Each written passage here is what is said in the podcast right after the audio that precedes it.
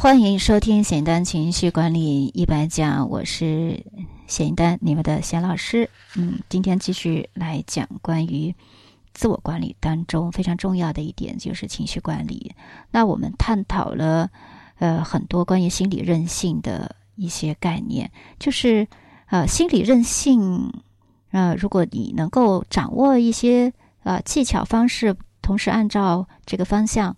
我们去做刻意的训练的话，那我们内心是真正的是可以强大的啊！这可以说是内心强大的一个终极秘密了啊！这呃几节我们一直在探讨这个话题。那今天继续来，嗯，带大家呃来通过心理韧性、内心强大的终极秘密啊这个理论，呃，我们去拆分来学习一些要点。今天是讲到一个主题叫思维模式。相信你在学习个人成长的过程当中，一定会呃学到思维模式，包括古典老师的跃迁啊，包括呃一些秋叶大叔啊，或者他们讲到个人成长的时候，一定是会讲到思维模式。那其实呃这个是怎么来的呢？这是斯坦福大学的呃德威克教授他。呃，开展了一系列关于思维模式的研究，就发现啊，思维模式或者说你思维的风格是决定个人成功的重要的因素。我们今天就来学一下思维模式的两种基本的类型：固定思维模式和成长思维模式。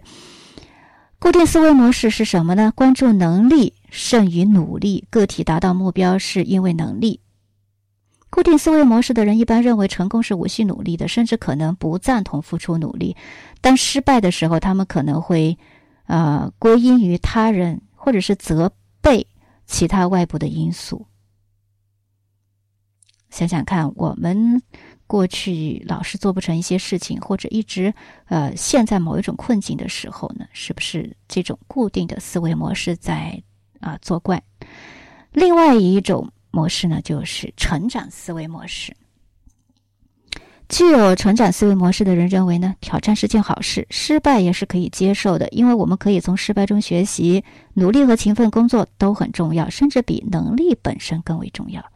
况且，能力是通可以通过练习和实践提高的，是可以改变的。我们不应该用能力来定义一个人。正所谓“学海无涯”，一个人能够学习的东西，其他人一样可以学习。那德威克教授就认为呢，只有成长思维模式才会不断获得成功。嗯，其实呃，德威克教授对成长思维的描述啊，和我们在学习的这个克劳教授的心理韧性的描述是很相似的。呃，虽然关注能力并不完全意味着心理敏感，但是固定思维模式呢，它是和心理敏感有着密切的关系的。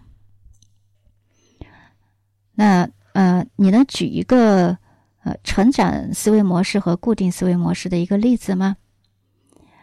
嗯，就比如说跑步这个事情吧，我相信很多人在制定计划的时候都会把跑步作为一个挑战，对吧？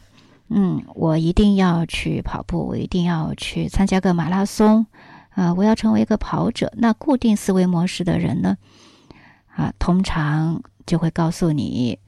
啊，跑步伤膝盖，跑步要花钱买装备，啊，跑步呢，嗯，会有雾霾，对吧？他就觉得可能出门走路都会遭受意意外，这是他的固定思维模式。不管什么事情，他他都有自己一套固有的这个认知观和价值观去评论，他都认为是正确的，所以。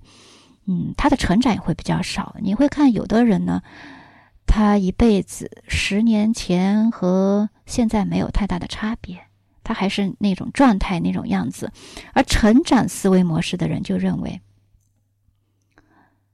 什么呃运动都对身体会有这个伤害呀。呃，那我跑步伤膝，我想一想，怎么样才能不伤膝盖呢？哦，可能要跑步前要热身一下，啊，跑步后呢要拉伸一下，还不够，我是不是要去看一些书？嗯，要不就找个教练吧，要不就去参加一些跑团，我去尝试一下，对吧？所以这样的人呢，他总是关注于解决问题。当然，事情并不总是完美的，总是会带来负面，总是会带来伤害的。他知道啊，这是一个现实，我接受。我也可能会呃中途而废，我可呃半途而废，我可能呃觉得跑步也不好玩儿。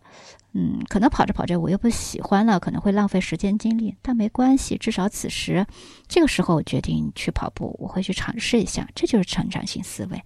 那具备这样思维模式的人呢，他可能会有很多别人没有的体验，他的人生呢，啊，并不一定就能够成功，但是呢，他肯定会比呃固定思维模式的人。